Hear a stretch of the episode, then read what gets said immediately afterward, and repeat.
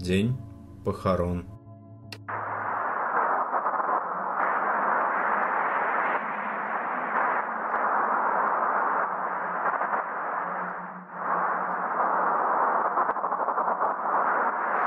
Будет смерть рядышком, рядышком, редком. Деда за бабой, мама за папой, сестричка за братком. Милый мой мальчик, лодочка, целлофан, Господь твой, иголочка, госпожа твоя, вилочка.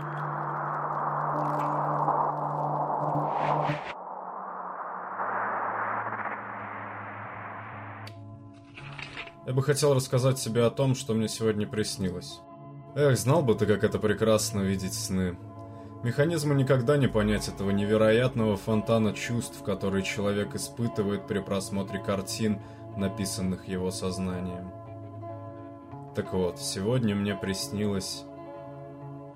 Ничего. Ничего мне сегодня не приснилось. Знаешь, зачем я всю эту шарманку вообще завел? Я подумал, раз уж мне всю эту дичь приходится писать, может, как-то красиво все это выстроить. Но, к сожалению, все идеи разбились о реальность, где мне, в сущности, ничего не приснилось. Вот так всегда и бывает. Я строю планы, разрабатываю идеи, формирую какую-то точку зрения по тому или иному вопросу. А потом, столкнувшись с реальностью, все это разлетается в дребезги. Короче, мне ничего не приснилось. Сегодня утреннего пива не было.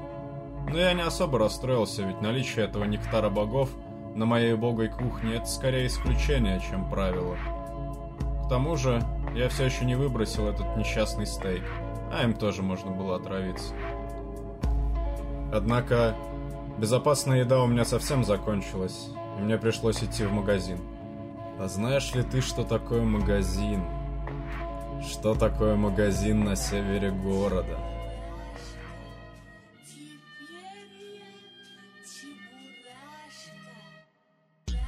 Это, друг мой, один в один моя вчерашняя полупустая пачка чипсов – Залежавшиеся неказистые вонючие куски картошки свалились в кучу и ждут своей очереди, чтобы отправиться прямиком в рот. Жизнь перемалывает их зубами, словно я свое соленое лакомство, а потом отправляет в кишечник квартиры перевариваться. Я купил себе кое-чего перекусить и отправился домой, слушая приятный хруст снега под ногами. Многие ходят в наушниках и внимают музыке, а я вот наслаждаюсь звуками жизни. Именно так, Джонни, это хрум-хрум под моими ботинками в снежный зимний день и есть жизнь во всей ее красе. Ведь что есть жизнь, если не обыденность? Да, я потерял наушники. Ну, впрочем, я опять отвлекся. Итак, придя домой и насладившись утренней трапезой, я вспомнил, что к часу должен явиться на похороны Ивана. Я долго стоял у шкафа и выбирал, что же мне надеть. Моя любовь к сарказму и иронии подбивала выбрать футболку с рыбой, но все же остановился я на черной рубашке и брюках, ибо не хочу сыграть в ящик прямо на похоронах. Да, одеться стоило поприличнее, ведь я собираюсь, ко всему прочему, произвести впечатление на девушку покойного Вани. Ну а что такого? Он уже мертв, ему все равно. Я нашел ее страницу в контексте. Имя такое странное, не русское, наверное. Между нами будем называть ее Бека, а ты уж сам гадай, реально ли ее так зовут, или это я, как всегда, все выдумал. Девушка это не дурна собой. Длинные черные как ночь волосы, гладкая кожа, лицо без каких-либо недостатков. Хотя, возможно, она просто хорошо скрывает их под косметикой и фильтрами. Не слишком густые брови, небольшие милые ямочки на щеках, выразительные глаза цвета пасмурного неба. И что самое примечательное, всегда какой-то печальный, грустный взгляд. Она похожа на жену декабриста. Одевается Бека только в черное, и это не связано с трауром. На всех ее фотографиях исключительно темные тона. Она всегда будто бы стесняется чего-то или опечалена. И именно эта черта меня и зацепила. Мозг четко обозначил задачу. Ты должен ее трахнуть тому же масло в огонь добавляла аватарка Бекки, где она была одета в весьма откровенный наряд морской разбойницы. Не знаю, зачем тебе эта информация, но к пиратской теме я неравнодушен еще с детства. Что, Джон, думал, я влюбился? Да ничего подобного. Любовь это для романтиков и идиотов. Любому образованному человеку ясно, что чувство это вызвано лишь гормонами и инстинктами. Но инстинкт продолжения рода я удовлетворить не против. Это как скушать мороженое. Ты покупаешь пломбир, какое-то время наслаждаешься им, он приятно морозит твои губы, а потом ты просто выкидываешь палочку и все. Кто будет вечно таскать холодное лакомство с собой?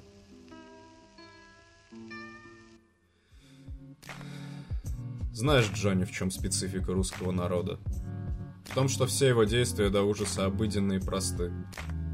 Трижды разведенная баба Клава, режущая в коммунальной квартире на старой красной дощечке палку докторской колбасы, так, чтобы хватило каждому из 20 человек, пришедших на похороны.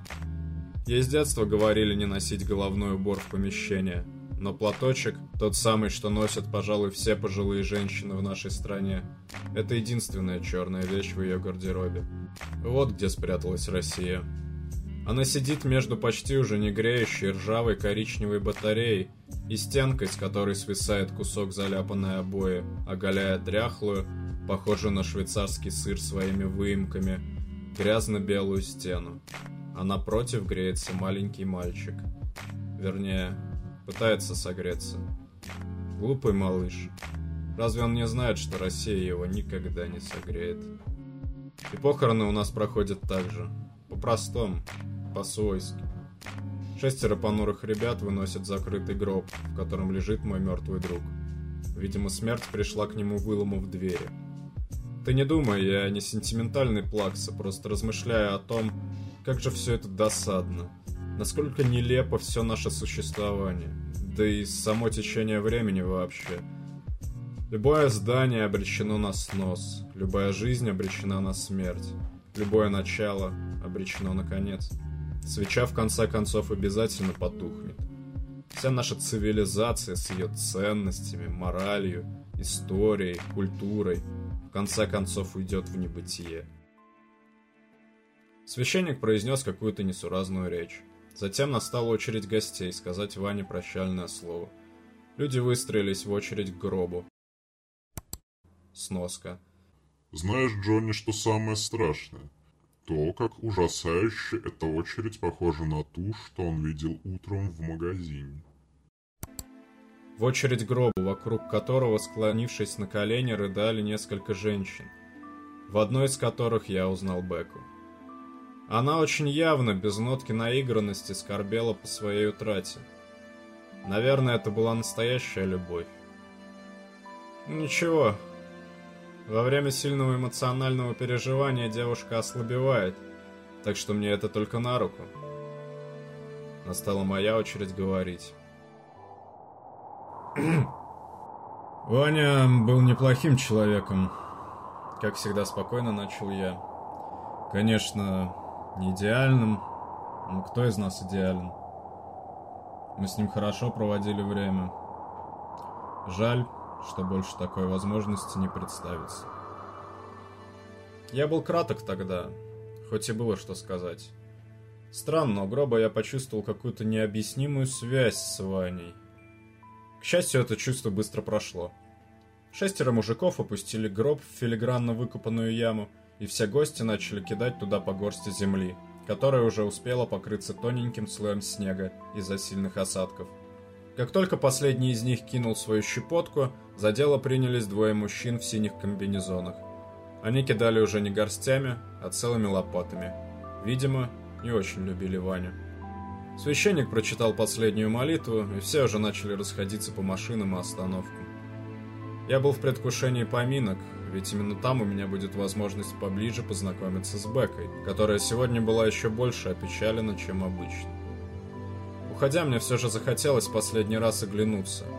Вялая, как будто картонная могильная плита с изображением старого друга. К ней уныло представлены пышные, но нагоняющие тоску венки, а на земле, запорошенной снегом, свалились в кучу печальные букеты цветов. Удручающая картина. Помню, тогда я увидел в ней гибель всего человечества и всей вселенной. Было бы весьма печально, если бы мне было не насрать. Ничего, вот что истина, друг мой. Оно останется после смерти Вселенной и будет существовать вечно. Если слово «существовать» вообще уместно в данном случае. Сейчас мы не ощущаем этого, ведь ничего притаилось в кустах и ждет своего часа, но очень скоро оно придет и возьмет власть в свои руки. И тогда все, что когда-либо существовало, все, что происходило, сойдет на нет. Прямо как жизнь Вани. Он ел, пил, спал, ходил на работу, а потом вдруг бац и превратился в ничто. Сегодня его оплакивают, завтра будут вспоминать, а послезавтра уже забудут. Существование лишь последовательность нулей и единиц, и очень скоро пойдут сплошные нули. Но хватит, пожалуй, разводить философские размышления. Мы же оба с тобой понимаем, что они бесполезны, и я завожу их только лишь для того, чтобы занять побольше страниц на радость доктору П. Короче говоря, от кладбища мы отправились прямиком в коммунальную квартиру бабушки покойного, дабы справить поминки. Дело в том, что в квартире его родителей травили тараканов. По крайней мере, нам так сказали эти благородные господа. Коммунальная квартира, наверное, самое неподходящее место для проведения каких-либо мероприятий. Но, к счастью, сожители бабы Клавы любезно одолжили нам кухню на пару часов. Вокруг старого стола с облупленными деревянными ножками почти вплотную друг к другу были расставлены 13 стульев. А рядом на небольшом комоде отдыхала фотография, пересеченная снизу черной, как одежда Бекки, ленточкой. К ней был представлен стакан водки с куском хлеба поверх. Удивительно, но фотография была настолько размытой, что я бы ни за что не догадался, кто на ней изображен, если бы не знал этого заранее. Гости сидели за столом, уплетали различные закуски и угощения. Дешевенькие, надо заметить. И все-таки какая же у человека ярко выраженная свинячья натура. Даже на поминках они все жрут и жрут, и каждый пытается урвать побольше. Хотя в данном случае все, конечно же, пытаются это скрыть опускают налитые грустью глаза, говорят ободряющие слова, высказывают соболезнования, некоторые даже плачут, но все равно жрут. Все, кроме меня и Бекки. Нет, конечно, я не влюбился в эту девушку, ведь все еще считаю это чувство абсурдом, но как человек она, возможно, не так уж и плоха какой-то момент, когда все уже изрядно нажрались, я как бы невзначай положил руку Бекки на колено. Судя по реакции, она была не особо против моих действий. И я уж хотел было завязать милую беседу, но тут ни с того ни с сего один пьяный в умат лысый накачанный парень, лет 30, резко вскочил с места и стукнул кулаком по столу. Я было подумал, что мое заигрывание с Бекой заметили и приготовился прощаться с зубами, но этот пошатывающийся громила вдруг объявил на всю кухню. Ванька-то наш настоящим воином был. Сражались мы с ним плечом к плечу. Может, может он и не вышел физической силой, зато храбрый какой был. Добрый. Какой чуткий-то. Знаете, я солдат бывалый, много всего видел, эмоций испытал. Но такого... Таких эмоций, как у него, никогда. После боя все обычно хвастались тем, сколько жизней погубили, а Ванька...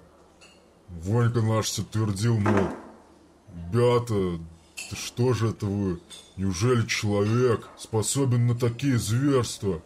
Это же, говорил, ужасно. Кровь, кишки, убийства, крики. Ты не проще ли нам, говорит, всем сложить оружие и помириться. О, какой мудрый парень был! Оратор, надо сказать, сильно переигрывал. Давайте почтим его еще раз. Ваня, ты был храбрым, добрым и очень умным. Но не той смертью ты умер. Эх, не той. Стался бы с нами тогда. Да не мог, ведь тебя там да что это я? За Ваньку! Все чокнулись и выпили по стопке. Я, конечно, был не исключением. Хотя речь и показалась мне пафосной, выпить я всегда не прочь. Водка обожгла мое горло и стекла вниз. Я помотал головой, ощутив неслабое опьянение, и тут почувствовал, что Бека наклонилась ко мне почти вплотную и начала шептать на ухо. То, что Боря сейчас сказал, чистая правда. Ваня был не просто чутким, но и ранимым в глубине души. А душа... В этот момент обычная грудь в глазах Бекки словно умножилась на десять. Знал бы ты, какая у него была тонкая душа. Эх, Эрл, знал бы ты, как мне его не хватает. Не заслужил он смерти, понимаешь? Не заслужил. Она всхлипнула из последних сил, сдерживая плач. Быстро смахнула рукой слезинку, сверкнувшую на мгновение в ее глазу, и с умоляющим видом добавила. «Пойдем, покурим». Мы вышли на лестничную клетку, так как в одной из комнат жила семья с ребенком, и курить на балконе было запрещено.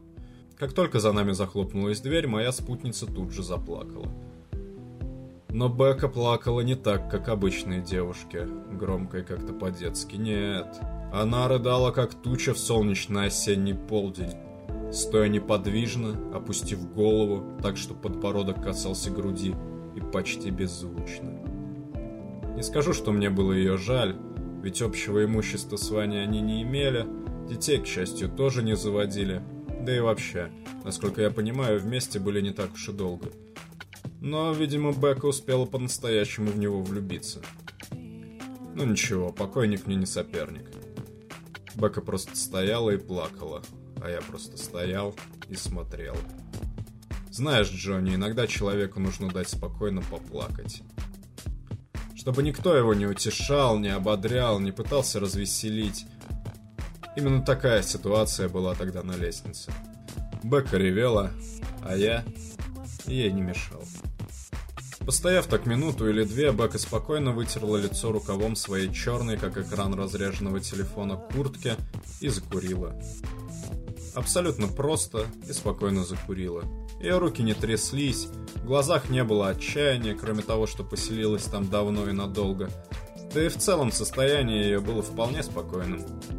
Я закурил вместе с ней. Спустя несколько мгновений абсолютного молчания я попытался начать разговор. Мне жаль. Жаль, что так вышло. Ну, с Ваней. Хороший парень был. Веселый. Правильно ты говоришь, не заслуг... Прервала она меня, прижав указательный палец к губам. Знаешь, Эрл, иногда человеку нужно просто дать спокойно покурить. Я ничего не ответил. Мы молча докурили, глядя то в пол, то по сторонам. Затушили сигареты, и я уж было развернулся и направился обратно в квартиру. Но тут Бека схватила меня за левую руку и произнесла то, что я надеялся, но, честно сказать, не ожидал услышать. «А ты отличный собеседник. Мало кто может так хорошо молчать». Далее события развивались еще более непредсказуемо. Бека достала из кармана маленькую записную книжку, на черной, как и все ее вещи, обложке которой красовалась надпись «Carpe diem, memento mori». Затем оттуда же вытащила черную гелевую ручку, записала на пустом листочке номер телефона с подписью «Бека». Этот листок она небрежно вырвала и протянула мне. Я, конечно же, сразу же охотно его взял и спрятал в задний карман джинсов. Больше никто из нас не сказал ни слова. Мы докурили, вернулись обратно в квартиру, сняли куртки и уселись за стол. Там все уже пили чай без закуски и разговаривали о чем-то бессмысленном, как это всегда бывает на любом застолье. Пару минут мы спокойно пили чай и пытались не воспринимать окружающий абсурд, но длилось это недолго. Как только Бека вышла в туалет, ко мне подсел Кристофер, тот самый друг, с которым я вчера разговаривал по телефону схватил меня за руку и повел в коридор. «Ты что, сука, делаешь, а?» Явно накапливая злобу, начал он. «У тебя друг умер! Умер, понимаешь? Нет его больше!» А ты клинья его девушке подбиваешь, гад! Ты что, думал, не спалит никто? Так вот я тебя спалил. Лицо Криса стало красным, как советский флаг. Нет, я, конечно, уже привык слышать от тебя моральные высказывания и шутки, но никогда не думал, что ты и правда такой. А я еще считал тебя своим другом, урод. И Ванька тебе доверял. Сейчас, наверное, в раю сидит и плачет. Ну, ну, мать твою, это уже край! Тут я начал переживать. Надо было брать ситуацию под контроль. Крис начал на меня наступать, закатывая рукава. Я пятился спиной вперед, но на лице старался сохранять спокойствие и уверенность. Силой его не возьмешь, сообразил я. А вот разговорами можно попробовать. Кристофер, послушай меня. Стараясь сохранять спокойствие, начал я. Я ведь просто ее успокоить хотел. У девочки трагедия, ей нужна поддержка. Не веди себя как бык, Крис. Пойми, Ваня... Тут, на мое счастье, из туалета вышла Бека, бросила на нас небрежный взгляд и вернулась к столу. Крис тут же перестал наступать и перешел на более спокойный тон. А знаешь, Эрли, справедливость ведь есть на свете. И Бог есть. Так что Ваня там, на небесах. Знаешь, я думаю, он там не плачет. Знаешь, Шерл, что он там делает? Разрабатывает план мести. Хотя нет. Он знает, что справедливость восторжествует. Поэтому просто ждет, когда ты получишь по заслугам. Мой тебе совет. Отстань от Бекки. Пока не поздно, отстань. Карма она такая. После этих слов Крис похлопал меня по плечу, раскатал обратно рукава, привел себя в порядок, и мы оба пошли обратно на кухню. До окончания поминок у меня было крайне приподнятое настроение. Еще бы номерок Бекки получила, по лицу за это не получил. Однако я все равно по своему обыкновению сохранял невозмутимость и спокойствие во взгляде. Такая вот у меня особенность – не показывать эмоции на лице. Вернувшись домой, я выпил банку пива. За окном чернело ночное небо. Я вспомнил, что надо написать тебе. Что, думаешь, я плохой человек? Да ничего подобного. Ваня уже мертв. Ему все параллельно. Он превратился в ничто. Понимаешь, что это глупая машина или нет? Все эти нормы морали – старая сказка, придуманная для того, чтобы держать в загоне глупое, необразованное стадо. Как ни странно, это работает и по сей день. Вот только не смотри на меня так своим монитором. Ты же машина, тебе не должно быть сочувствия, веры в Бога, карму, справедливость, честь или во что бы то ни было еще. Так, ты мне надоел. Уже и так много на сегодня записал. Думаю, доктор не будет зол. Хотя, какое мне до него дело? Короче, если подытожить, денек сегодня был что надо.